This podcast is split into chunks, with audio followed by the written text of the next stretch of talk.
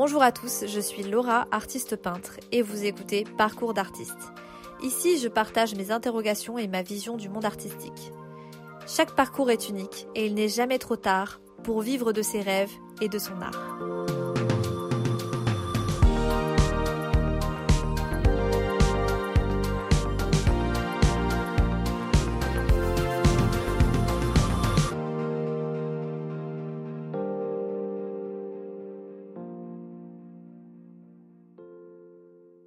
Bienvenue dans ce nouvel épisode. J'espère que vous allez bien. Aujourd'hui, j'ai envie de faire un épisode spécial. Et oui, je vais pas vous parler de moi. Je dois vous avouer que j'avais pas vraiment d'inspiration. Et puis, j'ai regardé une série qui m'a vraiment fait réfléchir. C'est une série euh, qui est sur Netflix, qui est sortie récemment d'ailleurs, une série coréenne qui s'appelle Mask Girl. Je sais pas si vous l'avez vue, mais si vous l'avez pas fait et que vous aimez bien le style un peu euh, thriller, je vous la conseille. En tout cas, par exemple, euh, si vous avez bien aimé Squid Game, vous aimerez cette série.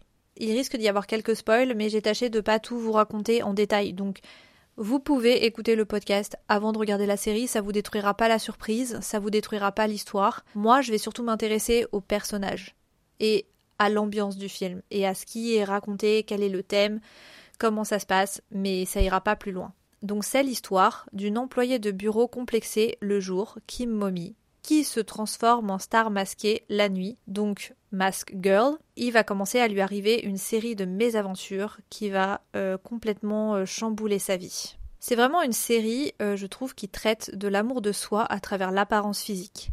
Et ce que je trouve intéressant, attention petit spoil, dans le dernier épisode, à la toute fin, on voit une vidéo du personnage de Kim Mommy, petite, qui vient juste de faire une performance de danse. Elle se fait applaudir, enfin bon, tout va bien, elle est très fière d'elle, c'est vraiment adorable d'ailleurs comme scène, et c'est exactement la même vidéo qu'au tout début. Sauf que, à la fin, donc à la fin de la série, on voit un homme s'approcher d'elle avec un micro et lui demander, donc à la fin de sa performance, ce qu'elle veut faire plus tard. Et elle, elle répond Je veux être aimée par tout le monde.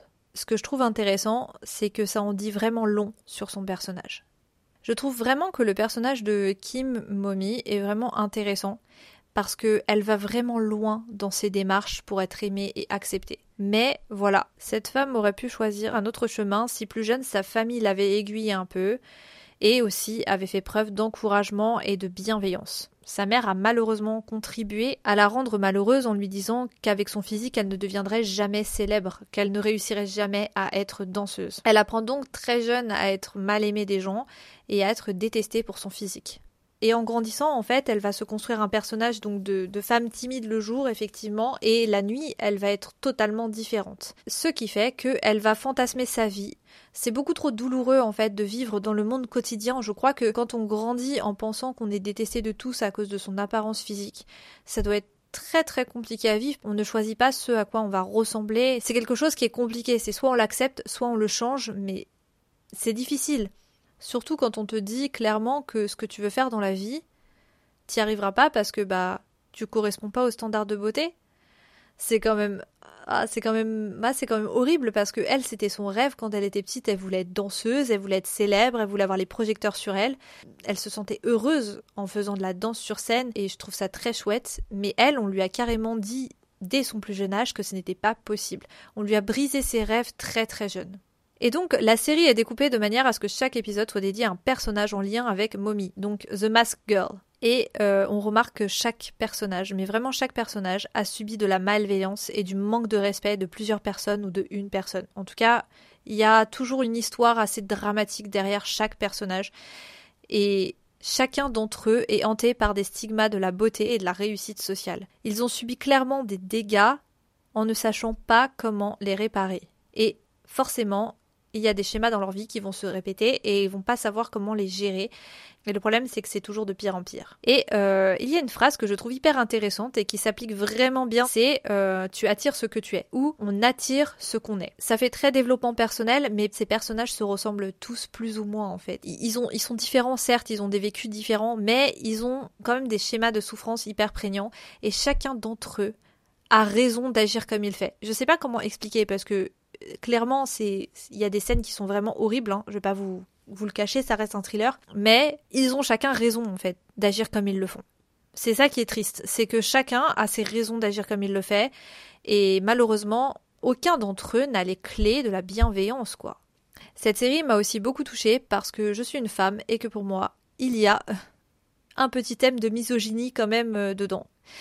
Euh, je m'explique. Euh, on voit très bien que les femmes de cette série évoluent dans un monde violent et sexiste. D'ailleurs, l'un des seuls personnages masculins de l'histoire qui a de l'importance, Juonam, subit aussi cette misogynie en fait et l'imprègne carrément enfin il, est imprégné d'ailleurs de cette misogynie et de cette façon de voir euh, les femmes comme des objets parce que clairement voilà il y, a un petit problème de ce côté-là hein, dans sa vie hein. c'est clair et net Juonam, c'est un homme bercé dans le fantasme. Euh, tout comme Mommy, euh, il, se réfugie dans ses fantasmes. Il a du mal avec la réalité parce que effectivement, lui aussi souffre des stigmas de la beauté et aussi peut-être de la réussite sociale un petit peu parce que sa mère lui met quand même la pression pour qu'il trouve une copine et qu'il se marie et qu'il ait des enfants et qu'il achète une maison, enfin bref. Vous voyez un petit peu le, style. Joanam, en fait, c'est un personnage qui est un petit peu, euh, comment dire, un petit peu effrayant, vous voyez, dans le sens où euh, c'est une personne qui regarde beaucoup de films pour adultes et qui a quand même une poupée euh, taille humaine chez lui et il dort même avec. Ça fait très cliché en fait, vous voyez mais chaque personnage peut sembler assez stéréotypé, mais la série est vraiment bien construite pour qu'on comprenne chaque personnage. Je trouve ça très très intéressant. Donc il fantasme tellement en fait sa vie qu'il commence à s'attacher à Mask Girl. Parce que Mask Girl, elle fait des lives sur internet. Donc il regarde ses lives tous les soirs, ça lui rend heureux, ça le fait tellement sortir de sa vie euh, quotidienne qu'il en tombe carrément amoureux. Voilà. Enfin, moi, pour moi, c'est pas de l'amour, c'est plus de l'obsession. C'est assez malsain en fait, parce qu'il la connaît pas réellement. Il connaît juste un personnage. Il faut pas oublier que Mask Girl, c'est pas un personnage réel. Déjà, on ne voit pas son vrai visage. On ne sait pas quelle personnalité elle a en réalité, parce que on la voit en fait quand elle joue devant la caméra, parce qu'elle joue, elle joue un rôle. Ça va de pair avec le masque qu'elle porte. C'est-à-dire qu'elle joue réellement euh, une personne complètement différente de ce qu'elle est en réalité. On pourrait croire dans un sens qu'elle a de l'assurance quand elle porte le masque. Moi, je pense plutôt qu'elle jouerait un personnage pour se faire aimer. Clairement. Voilà. Et donc, euh, il est tellement obsédé par elle qu'il est capable de tout pour elle et il est capable de tout contre elle. Et c'est ça qui est effrayant, c'est qu'en fait, elle n'est pas humaine pour lui, en fait. Et c'est vrai que quand on connaît son histoire, donc son passé avec sa mère, euh, c'est assez compliqué parce que sa mère aussi, elle est quand même, euh, elle a quand même quelque chose, sa mère. D'ailleurs, c'est l'un des personnages sur lequel il y a un épisode et j'aimerais en parler parce que c'est l'ennemi numéro un de Mask Girl. Alors au début, la, mère de Joanam, je l'ai trouvée vraiment formidable. J'ai trouvé que c'était une femme impressionnante parce qu'elle a élevé son enfant toute seule. Elle a travaillé très dur pour lui apporter tout ce dont il avait besoin. C'est une, moi je trouve que c'est une femme formidable là-dessus. Sauf que je me suis rendu compte euh, qu'elle avait un réel problème avec les femmes.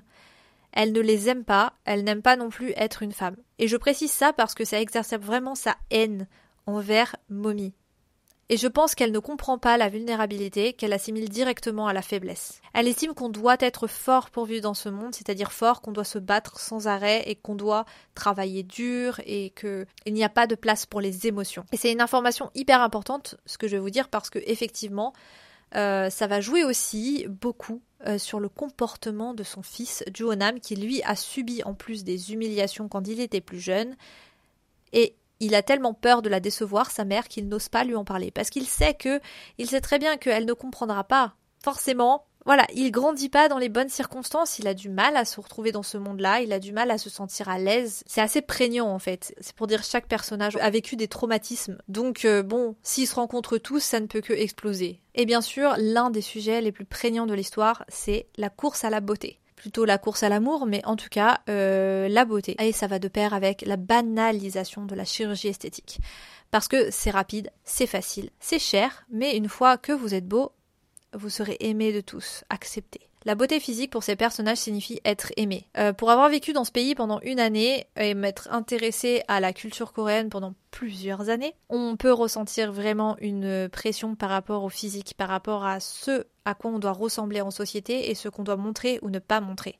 Les standards de beauté euh, sont vraiment très très importants en Corée du Sud. Les Coréens en fait ne se gênent pas pour vous faire des remarques, que vous soyez beau, moche, gros, maigre, peu importe, ils vont vous le faire savoir parce que bon, vous le savez pas en fait. Hein. C'est très particulier. Je dois vous avouer que j'en pense pas quelque chose de comment dire de très positif parce que On n'a pas besoin de savoir ce à quoi on ressemble aux yeux des autres. Pour ma part, j'estime que les compliments ou autres, hein, peu importe les remarques sur notre physique, doivent être faites avec bienveillance. Il n'y a pas de raison de commenter le physique de quelqu'un sans que la personne déjà elle voulait demander ou sans aucune bienveillance. Mais bon, c'est vrai que voilà, en Corée c'est très présent.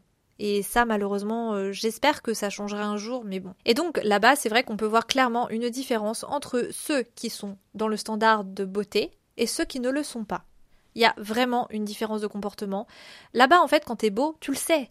Parce que les gens, ils vont s'agenouiller devant toi. J'exagère. Hein. Mais moi, en tout cas, par exemple, mon expérience, elle a été hyper positive parce que je suis dans les standards de beauté. Et en plus de ça, attention, je suis européenne. Alors là, déjà, bon, déjà en vrai, rien que t'es européen, euh, rien quand t'as des traits complètement différents, euh, tu es exotique. Donc déjà, tu es beau. Voilà. Déjà, ça, c'est un atout pour avoir subi des humiliations à répétition quand j'étais jeune, c'est-à-dire entre 9 ans et 14 ans, c'était vraiment par vague, mais euh, je sais que ça m'a fait énormément de mal et que à force qu'un groupe en fait euh, valide mon inutilité, ma stupidité, ma laideur et ma sensibilité qui est égale à la faiblesse en fait pour ces personnes-là, j'ai commencé à y croire dur comme fer parce que c'était un groupe entier qui me le disait. Du coup, moi j'y croyais. Si plusieurs personnes me disent ça, c'est que forcément elles ont raison, c'est que je dégage cette chose-là, c'est que je suis cette chose-là. Vous voyez ce que je veux dire? Ça m'a pris beaucoup, beaucoup, beaucoup de temps avant que je réalise que ce qu'ils me disaient, c'était pas vrai.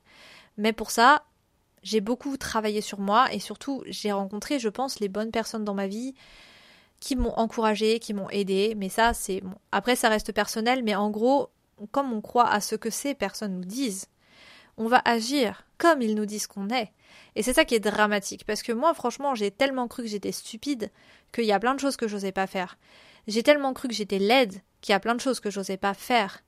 Et pareil, mon inutilité, même encore maintenant, je travaille dessus, c'est-à-dire c'est grave. Mais par exemple, par rapport à mon art, par rapport à plein de choses, voilà, je suis obligée de travailler dessus parce que c'est des c'est des traumatismes. On va pas se mentir, l'humiliation à répétition, c'est un véritable traumatisme et c'est catastrophique. Et je crois sincèrement que ce qui n'aide pas, c'est le manque d'empathie et le manque de soutien de la part des parents et de notre entourage quand on est enfant. Euh, c'est un monde en fait qui est compliqué et je pense que les valeurs qu'on inculque à nos enfants et aux plus jeunes, c'est très important. Euh, ça définit réellement nos comportements futurs. Peu importe ce qu'on va subir, peu importe ce qui va se passer dans notre vie, si on a connaissance de l'empathie et de la bienveillance, ça change tout. La souffrance, on ne peut pas l'éviter.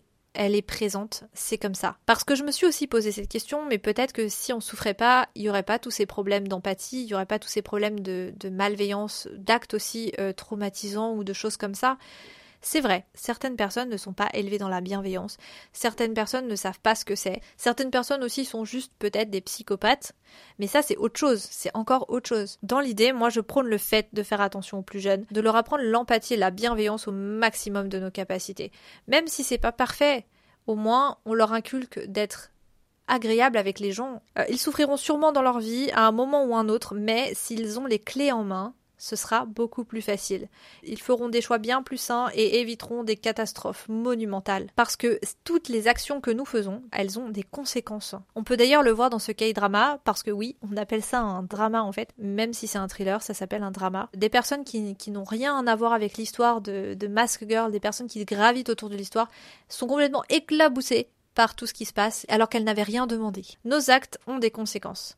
Rien que le fait de choisir entre un paquet de pâtes Panzani et un paquet de pâtes acheté chez Naturalia aura des conséquences dans votre environnement. Chaque chose est importante. Je pense que c'est bien de se rappeler que nos actions les plus banales peuvent avoir des conséquences sur les personnes autour de nous. Peu importe comment vous agirez demain, comment vous avez agi dans le passé ou comment vous agissez maintenant, il y aura toujours des conséquences. Alors avoir connaissance de l'empathie et de la bienveillance, c'est quand même hyper important. On ne peut pas éviter la souffrance, mais par contre on peut l'atténuer et ça c'est déjà pas mal. Euh, je crois sincèrement que les personnes cherchant à être quelqu'un de particulier à tout prix dans le but d'être aimé, c'est quelque chose qui est partout dans le monde. C'est pas nouveau. On veut tous une certaine reconnaissance. On a chacun notre histoire, mais on veut une reconnaissance et on en a besoin. Je sais pas si c'est naturel. Moi, en tout cas, je l'admets. Je l'ai, ce besoin de reconnaissance, ce besoin d'exister, ce besoin d'être vu, d'être entendu. Je l'ai. J'aurais pas de podcast sinon. On va être honnête. Seulement, la façon dont on va mettre en place les choses autour de nous pour avoir de la reconnaissance, ça change tout. Et oui. Et les personnes les plus instables sont ceux qui font le plus de dégâts. Et ça, c'est hyper important. Le manque appelle le manque et l'amour appelle l'amour. C'est de la cause à effet. Hein. S'aimer soi-même, c'est aimer les autres. Se respecter soi-même, c'est respecter les autres. Ah, et petite note importante, humilier quelqu'un, c'est aussi s'humilier soi-même. Alors apprenons à ne pas nous détacher des autres. Faisons preuve d'empathie parce que vraiment, ça évitera de la souffrance. Je ne dis pas qu'il n'y en aura plus, Bien sûr que non. La souffrance peut nous aider aussi à être un peu plus créatifs, peut nous aider à trouver des sujets, peut nous aider à trouver des, des solutions. Ça fait partie aussi de notre développement en tant qu'être humain. Je pense que si tout était facile, sans difficulté, sans souffrance, on n'évoluerait pas. En tout cas, moi, je trouve ça super intéressant d'être inspiré par une série et d'avoir euh, regardé un peu la souffrance droit dans les yeux et surtout d'avoir réfléchi sur l'empathie par rapport à ça et à ce que ça pouvait apporter dans notre vie. Euh, la souffrance est là, ok, d'accord, on l'accepte, hein, c'est comme ça. Et puis euh, après, bah, on prend les solutions les moins pires en fait, non? Vous croyez pas que ça serait mieux de prendre des solutions positives, un peu, euh, voilà, pour nous sortir un peu la tête de l'eau plutôt que d'essayer de couler et de se couler les uns les autres? C'est juste une suggestion parce que je trouve que des fois, on a tendance à faire des choix très mauvais pour nous. Et je sais que ça peut être inconscient, vraiment. C'est aussi pour ça que j'ai décidé de faire cet épisode euh, peut-être que en l'écoutant, euh, vous aurez peut-être remarqué euh, certaines actions que vous avez faites dans la souffrance justement, qui ont empiré votre souffrance et ça vous fera peut-être réfléchir. L'idée, ce n'est pas de vous faire la morale. Je partage, je partage mes pensées parce que je crois que plus on partage nos pensées, plus on partage les uns avec les autres et mieux on se porte. Voilà. Sur ce, euh, je vous souhaite une excellente journée ou une excellente soirée. Et je vous dis à très vite dans Parcours d'artiste. Bye bye